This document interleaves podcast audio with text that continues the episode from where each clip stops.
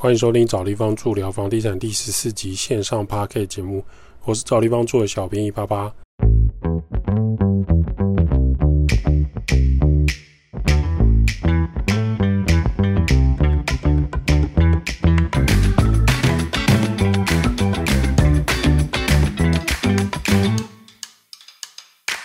找地方住聊房地产，找地方住是一间老屋翻新租赁管理公司。我们服务项目有帮屋主代租代管理房子、包租代管服务、装潢设计工程、局部小工程协助、布置软装设计。有官网站 IG 赖连结，有相关服务可以写 email 或加赖官方账号询问。找不到连结的人，可能直接到官网，拉到官网最下方就有连结。装潢师傅跟工地工人收入，小编实际收集一些师傅的访谈，还有网友分享，给大家做一个参考。长保工地跟现场师傅聊天，他们一天的花费大概是怎么样？槟榔花费三百到五百，这大概是一天到三天的花费。香烟一包一百二，一天的花费。吃饭一天五百。提神饮料阿比或是凉水一天一百。上面开销总计大约一天是一千块左右。补充说明：槟榔根据师傅的说法是可以提神醒脑，香烟一天一包跑不掉，有时候抽一半就要开工了，就又要换一根。吃饭五百元算合理，早餐一定要吃饱，因为八点就要到暗场，做到中餐，如果你没吃，有些人会晕倒。曾经有师傅没吃早餐就上工，那就晕倒。加上下班之后还是要吃饭。老婆小孩也要吃饭，提一升饮料。现在有些年轻一辈的师傅是咖啡跟手摇饮料，所以不见得是阿比。假日游玩、钓虾、唱歌、看电影，跟一般人消费差不多，差不多五千到一万块一个月左右。手机跟社会保险一个月大概是两千到三千块，所以一般师傅计算下来，不含房租，他基本上开销就是三万到四万左右。真的要存钱，还是要很有意志力。问了一个木工的李去伟，二手的师傅，他说要存钱真的很拼，有时候机车跟汽车小发财也要维修保养，一条出去就开很多。有一些居家修缮的职人师傅表示，他们先不讨论那种工地大厂的缺人，有一些做户外工程的很晒很热，结冰水跟饮料开销很大。虽然某些凉水，有一些老板会准备。但是一瓶一一千 CC 跟一千五百 CC 的保特瓶根本就不够喝，所以他们都是买一箱扛到车上丢着。假设下班有一些坏习惯，一群人一起去唱歌、小吃店、倒瓜处为开销，就花很多。有些还有玩四色牌、某公寓麻将的邀约，那又是几千几万在喷。因为不是每一次都会赢，所以有些师傅有这种黄赌的需求，就是听说开销也蛮大的。工地朋友十个里面有八个是有多少钱花多少钱的，有一些结婚之后基本上交给老婆来管他的经济，然后自己从每个月再领一些零用钱，包含喝酒、赌博啊，开销都在这零用钱内，才可以控制他的支出，不然就是像水塔的水没关一样喷不完。师傅表示做工很累很辛苦，汗很像不用钱的，所以薪水高算是合理。有时候一天两千五到三千五，一个月二十天，大概会有四万到七万块，看有没有红包奖金。换句话说，你必须二十天都要工作排满。有一些群体关系跟别人相处不好的，你下一场就会接不到案子。这种属于有做有钱，放假没钱，根据结果拿酬劳，跟领月薪周休二日特休那种领月薪上班族算法不太一样。劳力活含技术的，如果受伤又很麻烦，因为你受伤就好几天、好几个礼拜没有薪水，所以很多厂商师傅很少在休假了。他六日也在拼，原因是他不知道自己身体年轻的时候可以撑多久，又担心说自己受伤的时候没有收入，所以要多做一些囤起来。那种人情厂他又不能不做，所以一样就是一种呃属于师傅的社交场合。那至于新闻说的一天领四千，其实对他们来说那是紧急支援的多功能师傅才有。什么叫做多功能师傅？就是你不能只会水电啊，你木工也要懂一点，爱泥做也要会收尾。那这样遇到不同厂子急需的时候，你就可以资源在时间内处理好。但是这种资源你一定不熟悉暗场，到场又直接照图赶工，有一些图画的不标准，现场看就会觉得干这在画上小。所以有一些师傅只习惯跟长期合作的设计师，或是画图细心的统包做事情就是这样。所以他们很少是单独的师傅出去，他们都是整包整团出门，通常不会借师傅。而且有些老师傅其实不太习惯看图，都是凭经验。那你不熟悉的厂又要凭经验，其实是很困难的。所以说真的不熟悉的地方，施工风险又超高，因价绑铁板模数值都是未知数。你有可能爬到外墙铁皮外，那是不是工地有配安全锁？有没有配置标准三人的安全工程？这些都不知道。啊，对方就缺人赶工啊，怎么可能有三个人在现场帮忙看、帮忙支援、帮忙拿拿工具呢？而一天四千承受风险来讲，某些老师傅就会觉得不太划算。原因就在这里。现在有些中生代的师傅其实有一点理财观念，常常会跟老板或业主聊股票或 ETF 的事情。也有人一起团购买房子，想说加减存一点。某一些工程案，他们很清楚老板是什么个性或是什么尿性。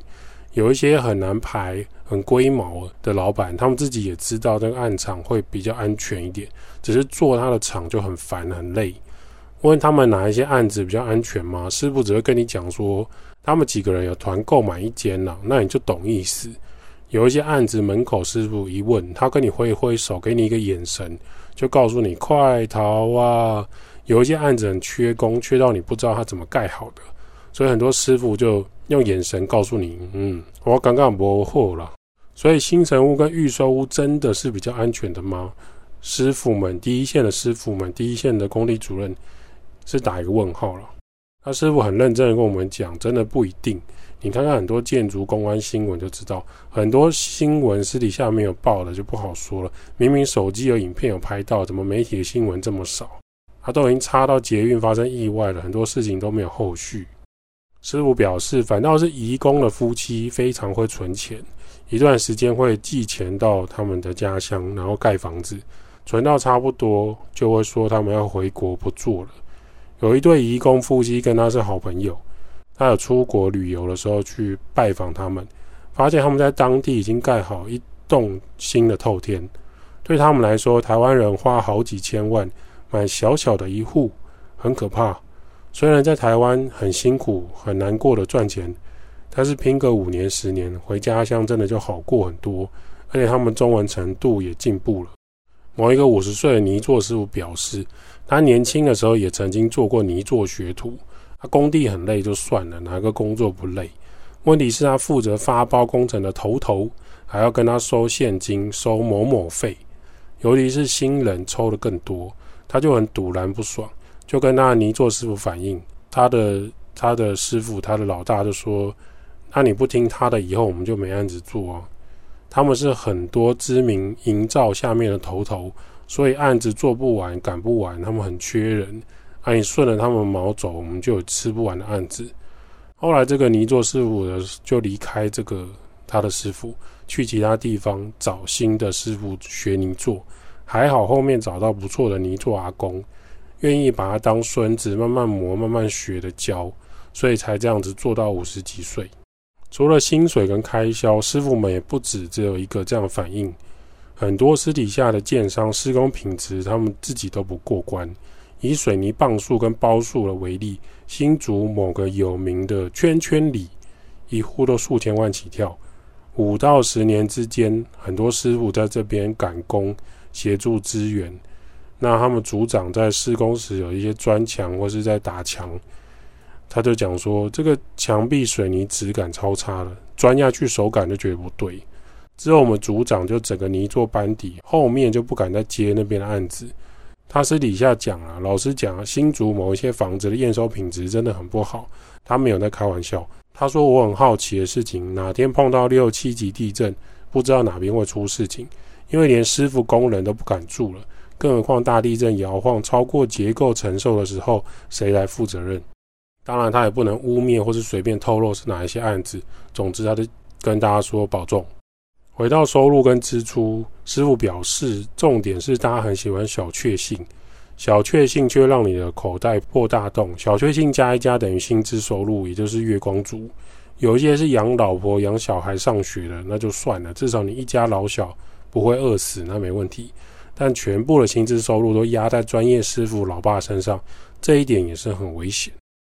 如果没有考虑长远的人，那种高工时、高收入的师傅。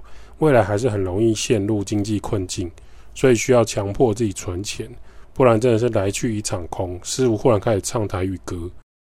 另一个师傅表示，我自己也是风吹日晒雨淋的底层劳力工，但不是新闻影片中那种建筑工地。像我们这种劳工，一天最大的开销就是烟酒槟榔。好家在三样他都不碰，已经戒掉了。他现在每天都吃口香糖。就是为了要戒掉那些东西，他钱都省下来。不过也是很多人想戒也戒不掉，所以他呼吁年轻劳工一辈，烟酒槟榔不会的就不要学。但是工地、当兵、学校很容易就被群体压着要学。他是认为最好都不要碰。他现在已经是当老爸了，就比较苦口婆心一点。工地确实比一般的工作风险还要高，但大多数。早点归去，驾鹤归西的都是把安全措施摆在脑后，嫌安全带、安全设备很麻烦，就造成公安意外，或者是他不了解饮食的观念，热了就狂喝饮料，保利达 B 啤酒，累了就抽烟，闲着呢就嚼槟榔，他一整天摄取一大堆精致的淀粉、精致的糖啊、致癌物质，自己都不知道。那很多人受了小伤，引起蜂窝性组织炎后。去医院才发现，一验自己有糖尿病。等到头晕昏眩、手麻，才发现自己心血管有问题。以为天天流很多汗，哦，我是很健康的。殊不知自己只是在劳动，并不算运动。工地多的是拥有三高不自觉的人，这是高工时隐藏的职业危机。不少木工、泥做、水电都有这种坏毛病，误以为自己身材不错、很壮、很黑。很健康，小麦色，可其身体已经是亚健康亮红灯了。真的呼吁师傅们要去做健康检查。有一个三十几岁的贴瓷砖师傅，他说像他有理财观念的，真的没几个。他顶多把钱存起来，或是拿去放定存，没有基本投资理财的观念，买定期定额什么大盘 ETF 或基本的医疗意外险，这些观念他有，可是很多师傅都没有。他跟他们聊过了，也没有人要。再小他，他想说算了，反正就顾好自己就好。他自己工地下班还要去健身房运动。很多其他大量劳力的，像铁工焊接、泥做搓胚、粉光、板模拆除工，或是长时间曝晒的工种，他在旁边观察，真的很难维持运动习惯。有好好喝水吃饭就很了不起了，下班还去喝酒。他在做瓷砖之前，他以前做过安全支撑 H 型钢。的仓库工作，仓储管理，每天光是备料，还有看这些司机助手把那个吊起来支撑拱，搬运这种 H 钢。夏天已经是累得要死，下雨天赶工更惨，穿雨衣戴安全帽，踩着烂泥工作，也要把这 H 钢送到建安现场。所以在建商现场工作的工人，下大雨更辛苦，请给他们一个尊敬，或是有时工地大车要开进去，哦。他跨双黄线没错啊，他真的让一下。他们有些真的很疲劳，还要开大车，请给他们一点耐心。以上是关于工人师傅他们薪资开销跟生态的分享，感谢这些师傅愿意分享跟访谈，还有分享自己的一些看法。那有一些呢，就是看大家作为参考。关于住家邻居，我们有实际夸张案例可以分享。有一个房客曾经跟我们聊，我们就叫她 J 小姐好了。J 小姐上一个租屋处在新庄，真实发生的案例。这邻居很夸张，她住在公寓的四楼，就是整层公寓再分租了四个套房，套房装潢等级还不错。她住在其中一间。传统公寓的梯间就是会经过一楼、二楼、三楼才能到四楼。她入住一个礼拜之后，发现下班三楼往四楼的梯间都打不开，好像坏掉。一楼的灯在梯间墙壁可以找到开关。二楼的灯也可以透过墙面的开关打开，四楼的灯房东也是灯火通明，唯独三楼的灯是透过墙壁上面的开关面板切左边切右边都不会亮，就觉得很困扰。然后跟房东说，三楼往四楼的灯好像坏掉了。毕竟晚上六点之后，经过三楼的梯间就非常的暗，感觉这个灯坏掉了。三楼邻居一家人又很喜欢把鞋子摆在楼梯间，不是排排站就是并排在梯间上，偶尔不小心脚踢到，又把那拖鞋踢下去，然后还要把它捡上来，觉得很困扰。后来这个房东就找水电师傅来查看，想说自己四楼的住家是要租给别人的，那梯间的灯源就很重要。虽然说是公共梯间，正常来说是所有人要平分这个维修跟保养灯具的费用。算了，想说就找水电师傅来弄一弄，费用再给水电就好。水电师傅来查看之后，发现确实电灯开关面板这边怎么切都不会亮。用验电笔测试一下，还是有通电，感觉有可能是灯座烧坏。不然我们就是先换灯泡好了，也许灯泡灯座耗损，所以测试先换一个灯管看看。诶，还是不会亮，那应该是灯座烧坏吧。师傅就换了一个灯座来测试，怎么还是不会亮呢？这时候三楼邻居忽然就开门，是一个六十几岁的白发老伯伯，看到四楼房东跟水电更换梯间的灯，就大声问说：“你们在干嘛？干嘛动我家的灯？”水面师傅就说：“哎，拍谁了？我是四楼请的水追点呢，啊，这个灯坏了，我来维修。”三楼邻居就持续的生气，大声斥责说：“灯怎么不会亮？灯是好的。”啊。”只是我把电灯开关移到室内，从我屋内就可以控制这灯会不会亮了。你什么东西？凭什么动我的灯？搞坑雷哦！水电师傅就傻眼看着四楼房东说：“啊，现在怎样？要继续换吗？还是你来处理？我还有其他工作要做，没有办法停在这里。”四楼房东就问三楼屋主：“为什么要把开关移到屋内？这样晚上很暗，走路很危险。可以请水电师傅把开关移出来吗？”三楼屋主就大声的说：“我为什么要听你的？”我住在这里二十几年了，为什么开关移出来？梯间的灯都没有人要关，浪费电。早上七点多还亮着，晚上七八点还没有人要出来开，浪费电。我当然移进来啊。三楼门口的灯就是我的，我的灯，我家的灯，你管我要怎么做？哪里暗？你楼上租人还来教训我吗？这灯不准你们动，不然我跟你们没完没了。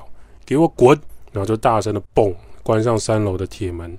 后来四楼邻居就请水电把二楼跟四楼的灯座换掉，原本是那种黄色小小的传统钨丝灯泡，直接换上最新的 LED 两条高亮度白灯管，让二楼跟四楼的灯光够亮，可以间接照明到三楼的梯间。纵使三楼梯间没有开灯，也不会危险的状态。自掏腰包，这样从前前后后花了四五千块来处理这件事情。水电师傅的工钱跟材料费。都是四楼屋主、房东来支付的，直接跳过三楼。这小姐听到房东转述这件事情，就觉得三楼邻居非常莫名其妙。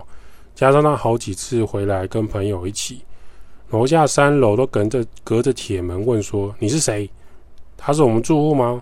你为什么要带朋友回来？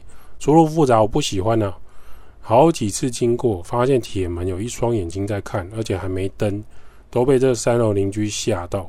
J 小姐自己一个女生住套房，想说怎么会有这种奇怪的邻居阿北，所以租约到期就赶快搬走，觉得很可怕。后来跟我们分享，其实像这样案例在台湾公寓非常非常的常见。电灯开关移到室内，由屋内的人来决定何时可以开梯间的开关，重点是还没有沟通的余地。他们屋主跟地主就觉得他方便就好，他门口的灯就是他的灯，梯间很暗，干我屁事，休想来干涉我处理事情。我住几年，你住几年；我几岁，你几几岁？凭什么我要听你的？之类的心态。其实现在装感应灯很方便，LED 开一整晚也不会很耗电。可是你觉得他们可以好好的沟通吗？他们会愿意学习新事物吗？当然是不会。他就是正义，他就是正确答案，他就是要把开关移到屋内。那你觉得邻居有可能为了这件事情打官司吗？通常也不会。而且如果有这样的邻居，建议还是别买这里，租屋就算了，买屋真的会哭出来。通常二十几年来住公寓，身体还很健康，我想你懂我的意思。千金难买好邻居哦。这故事过去可能有人听过，可是这是真实存在，如今还是存在很多公寓大楼里面。这种荒唐的事情，在这块土地，很多地主户依然在发生。你就算跟邻居说梯间不要放鞋子，不要放鞋柜，不要放脚踏车，不要放金炉，这种违反消防法规的，去跟他讲都没有用。他们通常态度很强硬，没有要改掉这个习惯。你找警察来，他找里长跟议员来看谁官比较大，谁大声谁就是王的状态。这个三楼邻居甚至在公寓梯间一楼都装设监视器，对着公寓大楼，对着门外，也对着门内，这些年都没有改善。加上他三楼房子里面还装了一只监视器，对着楼梯间，所以他会透过手机跟电脑荧幕监控公寓的人员进出。几点回家，几点出去？难怪四楼房东在维修梯间的灯座时，三楼马上就知道了。据说二楼屋主曾经因为这件事情跟三楼吵架，觉得他侵犯隐私，他们告上法院。三楼邻居给法官的理由是说，担心公寓会有闯空门招小偷的事情，所以安装监视器。诶，据说后来法官也觉得有道理，就让他装设，认为他的主张是合理的。问题是三楼常常拿来偷看楼梯间人员的一举一动，我告变态。二楼跟三楼邻居也处得不好，这三楼邻居觉得他是公寓老大，所有事情都要照他的规矩走，都要听他的。三楼有个夸张的行径是，在这个灯泡事件之后，他会跟四楼屋主房东抱怨说：“你楼上出租进出人事太复杂，他透过监视器都有看到，请四楼自重。”不要让公寓出租给这么多人，而且四楼住那么多人，你们应该多付一些洗水塔的钱。一楼抽水马达坏掉，应该由四楼来换。四楼你应该按照居住人数多出一些钱之类的要求。这个 J 小姐也有听到这样的对话，她不确定房东有没有配合三楼邻居的要求，只是他认为这样的邻居非常超过，既自以为是又自私，还要吃别人豆腐。想要享受抽水马达、洗水塔公共财产，却又不想多花钱，说什么楼上住很多人要多付钱，那每一户平分不是吗？认为自己是正义的一方，想法也很中二。租约到了就赶快搬走，生怕三楼会继续侵犯他的隐私。而且他说：“我跟朋友几点回来，到底干三楼那白老头屁事？”再次强调，千金难买好邻居的角度来说，小编比较支持租屋代替买房的。